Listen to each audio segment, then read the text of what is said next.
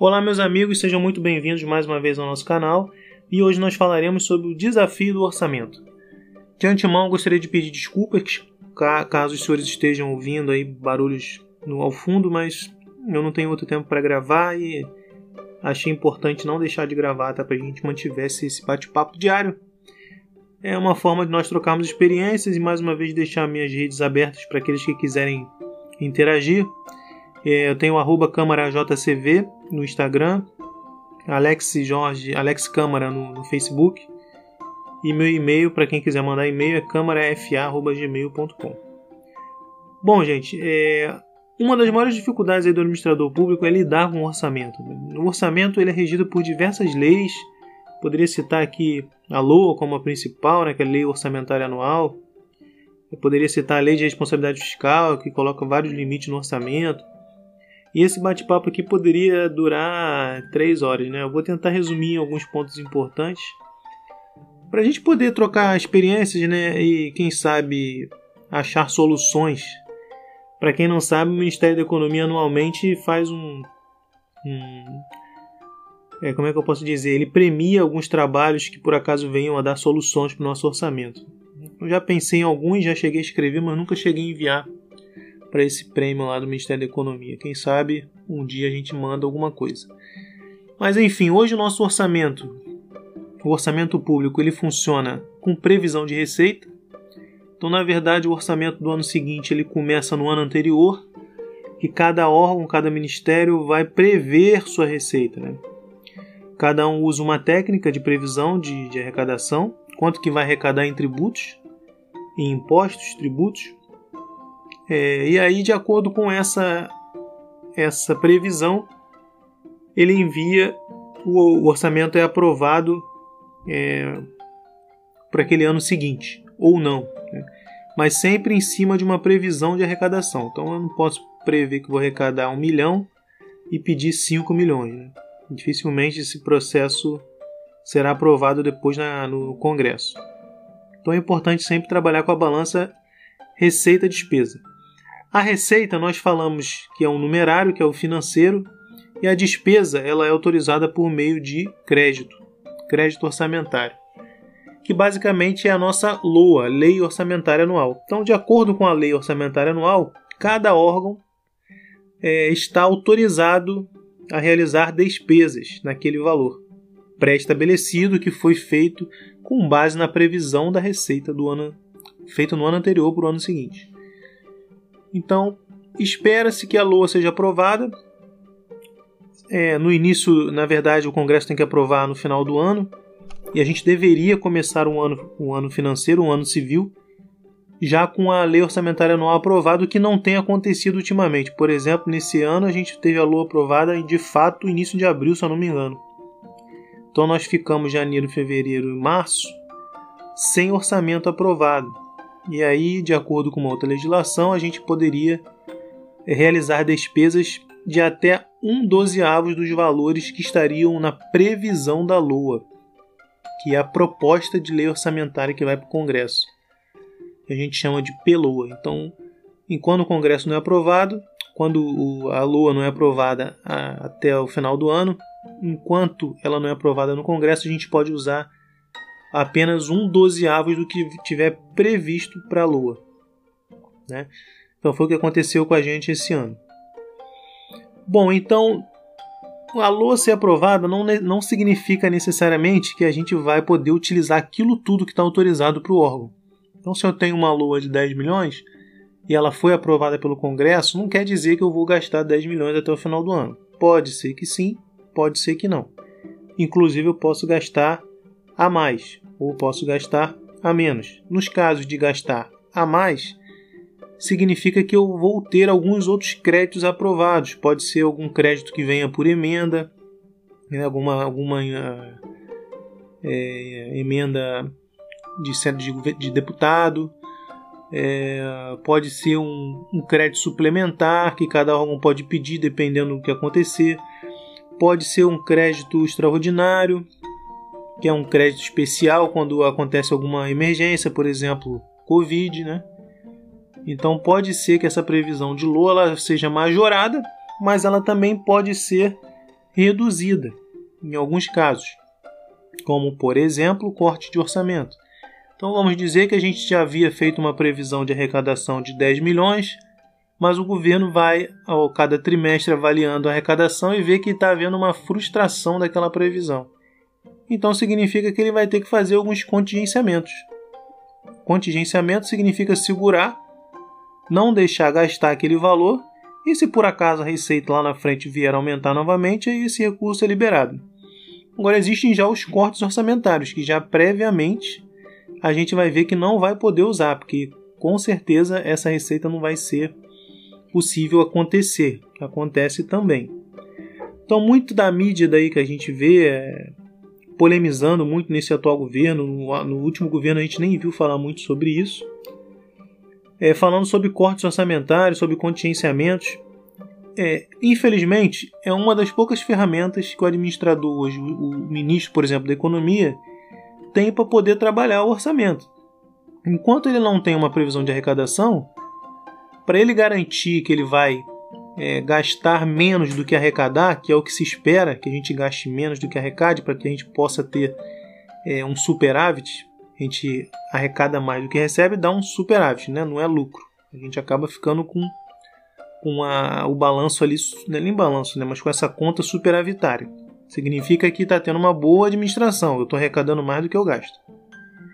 Então, para tentar fazer com que isso aconteça e a economia se desenvolva, o Ministério pode, e normalmente o faz, contingencia parte do recurso logo no início do ano, até que ele tenha certeza que está havendo crescimento. Então, se nós formos observar o que está acontecendo agora, que é, é a previsão é, da economia subir, né, de superávit aumentar, que a economia está respondendo. Então o Ministério da Economia sabe quanto mais ou menos ele vai ter de receita maior que a despesa e ele já começa a liberar um pouco mais desses contingenciamentos que foram feitos, tanto para a saúde, né, para o meio ambiente, aos pouquinhos já foi liberando algumas, algumas coisas para essas áreas, para a educação. Então aí, de acordo com, com a arrecadação de fato, né, e não com a previsão, o Ministério da Economia pode ir descontingenciando esses recursos que inicialmente ficariam bloqueados. Então, uma das formas que o Ministério da Economia consegue é, manusear a economia, lógico que tem várias outras. Né? Então, gente, é, ter aquele orçamento significa que nós precisamos ter um financeiro para poder pagar aquilo. Né? O, a autorização de despesa normalmente ela é reconhecida como empenho. É quando um órgão empenha parte daquele recurso que ele tem para gastar do ano para uma empresa ou para algum CPF ou para alguma contratada para ela poder fazer o serviço futuramente. Isso a gente chama de empenho, é autorizar certa despesa. A empresa contratada, de contrapartida, é como se ela estivesse recebendo um cheque. E esse cheque vai permitir que ela lá na frente receba o financeiro quando ela entregar o seu serviço ou seu material. Então, para ela, o empenho, que seria um cheque, seria certeza de que ela vai receber lá na frente. Então é assim que funciona o orçamento. Os ministérios têm autorização para despesa, que é, eles são dados em forma de créditos. Esses créditos são empenhados ao longo do ano para as empresas, para as aquisições que forem necessárias. E assim que esses créditos, assim que essas empresas forem entregando seus materiais ou prestando seus serviços, essas notas são liquidadas e pagas. E aí sim, esse financeiro sai da conta da União para a conta da contratada. O que o governo deseja é que essas despesas sejam menores do que os valores que, que saem da conta. O que hoje, na realidade atual, é bem difícil de acontecer. Ah, mas por que, Alex, que é difícil acontecer? Então, é, na verdade, a gente mereceria aqui vários podcasts sobre orçamento, né? Um dos problemas que nós temos são os restos a pagar. Restos a pagar são recursos que foram autorizados no, no ano anterior, ou em anos anteriores, então houve uma LOA, houve um crédito alocado para aquilo. O ministério ou o órgão empenhou aquela coisa para a empresa fazer e a empresa não fez. Ela deixou para fazer no outro ano, para entregar no outro ano. E acaba então impactando no orçamento do ano seguinte, porque o orçamento é anual, a previsão de receita é anual. Então, quando a gente não gasta algo do exercício anterior, você vai impactar no teu limite que você tem para gastar naquele ano dentro do orçamento daquele ano. Como ao longo de muitos anos nós fomos praticamente forçados a ter restos a pagar pelo governo, hoje, se nós pegássemos todo o resto a pagar do governo federal com tudo que tem para gastar, se a gente fosse tentar pagar tudo, não teria receita para isso. Então a gente acabou ficando com muita demanda de financeiro, né, de dinheiro, é, para cobrir muita despesa que a gente não teria como pagar. Então, como a gente não tem essa receita, para toda a despesa que nós temos, a gente tem uma política aí que quase que de incentivo ao resto a pagar. O que tem que começar a acontecer. Ah, Câmara, mas como é que acontece isso? Incentivo de resto a pagar. Acontece o seguinte: nós temos o limite para empenhar e nós temos o limite para pagar. Esse limite é anual. Normalmente ele é feito em cima do orçamento. Né? Então, se eu tenho um orçamento de 10 milhões, eu deveria ter um orçamento um financeiro, um limite para gastar de dinheiro de 10 milhões, mas não é isso que acontece. Normalmente eu tenho um orçamento de 10 milhões e eu tenho um limite financeiro de 8 milhões. Então isso acaba forçando um superávit né, por conta do governo, porque ele acaba gastando menos do que ele arrecadou, mas de uma forma forçada. Ele autoriza a despesa, mas não paga. Isso chama de uma política né, de restos a pagar. E no governo Lula, por exemplo, no início do governo Lula, a política era diferente. Então a gente tinha um orçamento, por exemplo, no caso que eu estou dando de exemplo de 10 milhões para gastar, e no governo, no início do governo Lula, a gente tinha para pagar, o limite nosso financeiro era de 15, 16 milhões. Então a gente tinha mais recursos para financeiros para pagar do que o próprio orçamento anual. Por que isso? Porque ele queria zerar os restos a pagar. Então ele conseguia pagar 10 milhões do exercício e ainda sobrava 6 milhões para ele zerando o resto a pagar, que eram coisas de anos anteriores. Então o Ministério da Economia tem feito um trabalho excelente nesse último, nesses últimos anos de limitar restos a pagar. Hoje já está limitado a 3 anos, se eu não me engano, de restos a pagar. A gente tinha é, restos a pagar de anos muito, muito antigos, né? Então hoje a gente já está trabalhando com, com um cenário de 3 anos para trás mas ainda assim carece de uma política diferenciada por parte do governo. Ele precisa liberar mais dinheiro do que crédito. Né? Hoje está acontecendo ao contrário: se libera mais autorização para despesa, mais crédito do que dinheiro para pagar as contas. Então, necessariamente, existe a necessidade de que passe para o outro ano, porque nesse ano não vai dar para pagar tudo. Justamente porque em cada ano a gente tem que pagar as despesas do exercício mais do que passou de um ano para o outro. Então, resta pagar em todos os órgãos é um problema que precisa ser resolvido por algum governo, espero que por esse, e que para isso ocorra, para que ele dê mais financeiro para a gente do que autorização de despesas, as arrecadações têm que estar tá bem alta. Então a economia tem que estar tá bombando, crescendo, arrecadação superando recorde, cada vez mais arrecadando mais. Quanto mais estiver arrecadando no ano, mais limite financeiro vai poder ser liberado. Então, quanto mais a economia estiver bem, melhor também estará é, o órgão, os órgãos da administração pública. Então, de forma geral, essa aí é a realidade do orçamento que a gente vive. Né? Um dos problemas é esse: é o fato de nós não termos muito financeiro e o governo ser obrigado a estar toda hora apertando a despesa, apertando a despesa. De uma forma, na minha visão, errada, que em vez de cortar a despesa, a gente fica protelando, é, a gente deixa gastar, mas não deixa pagar. Então acaba passando para anos seguintes a obrigação de anos anteriores. Na minha opinião, já tinha que cortar o orçamento para não, realmente não gerar restos a pagar, para que os órgãos pudessem somente trabalhar com aquilo que eles pudessem depois pagar. Então ele, ele trabalharia com o que ele poderia empenhar e aquilo ali com certeza ele teria um financeiro para usar. E acabar um pouco com essa política que nós temos né, de estar tá sempre protelando os recursos. Ah, vamos deixar para o ano seguinte o orçamento anual, ele tem que acabar naquele ano.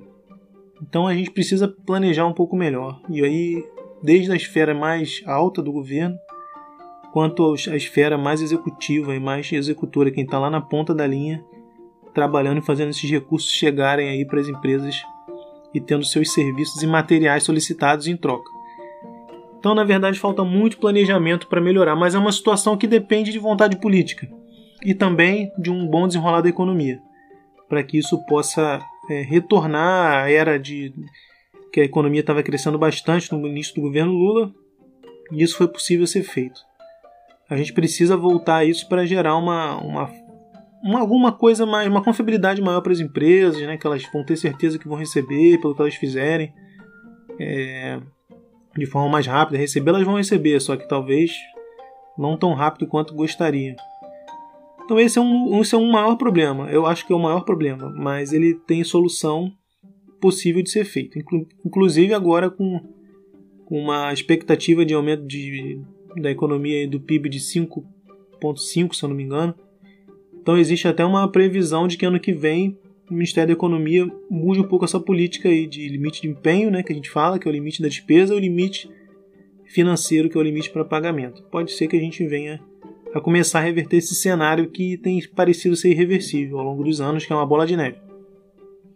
Um outro problema que a gente pode falar um pouquinho, já se alongando muito, né? E a gente vai encerrar aqui por aqui, porque o orçamento tem diversos, diversos, diversos problemas, várias nuances para a gente comentar. E se houver algum problema que os senhores queiram debater, a gente pode botar aqui em pauta para debater. Mas o outro problema é a questão da vinculação de receita e a questão da obrigatoriedade vinculada a algum tipo de orçamento. O que, eu estou querendo dizer com isso? Por exemplo, de 100% do orçamento do governo federal, se eu não me engano, 93, 94% é de despesa obrigatória. O que, que significa isso por lei?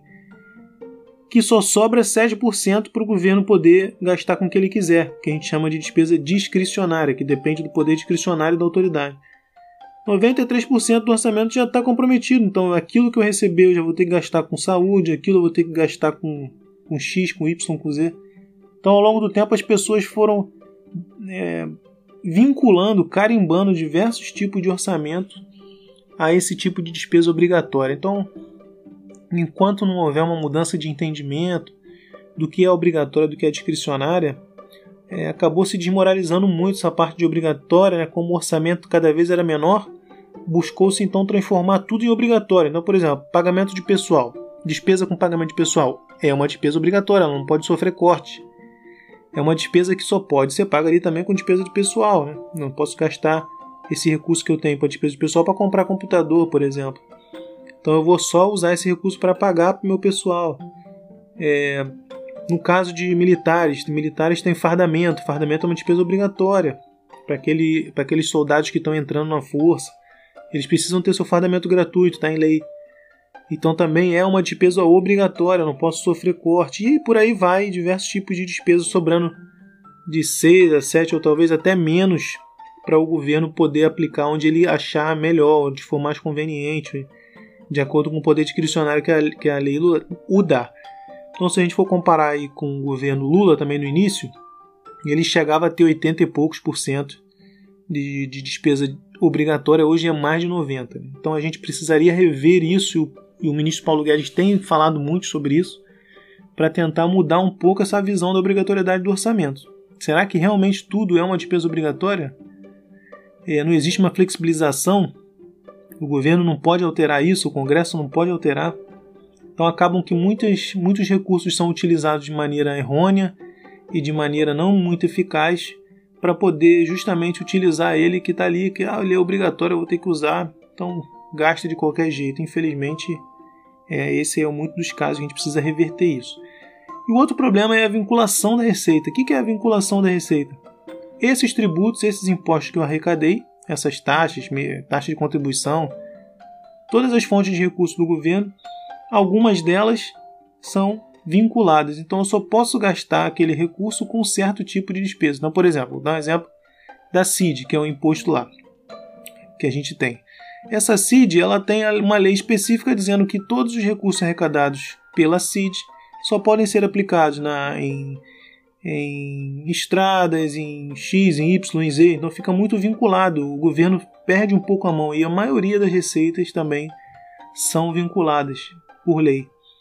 Então fica muito difícil a administração dos recursos. Você só pode alocar o recurso em um lugar.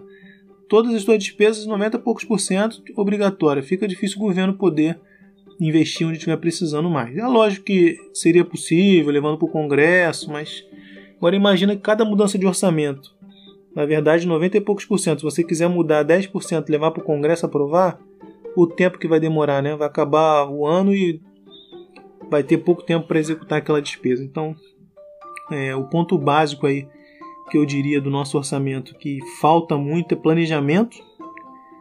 É, planejamento do que nós vamos fazer, né? É, desvinculação. O orçamento precisa ser desvinculado o mais rápido possível. Muita gente querendo fazer seu próprio fundo aí como se fosse dono.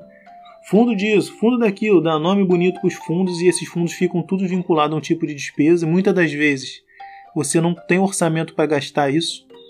Então, às vezes, você vincula uma receita dizendo que só posso gastar com a educação, mas é naquele orçamento da educação é limitado. Então, fica esse fundo criado aí há anos, com valores absurdamente grandes, parados, sem poderem ser utilizados. E se essas receitas fossem desvinculadas, a gente poderia utilizar esses recursos para cobrir aqueles outros créditos que não tiverem a receita é, aquela receita que você tenha previsto que ela não tenha sido arrecadada. Então a gente poderia tirar de um lugar e jogar no outro. Hoje no orçamento muita coisa é difícil fazer isso porque elas são vinculadas.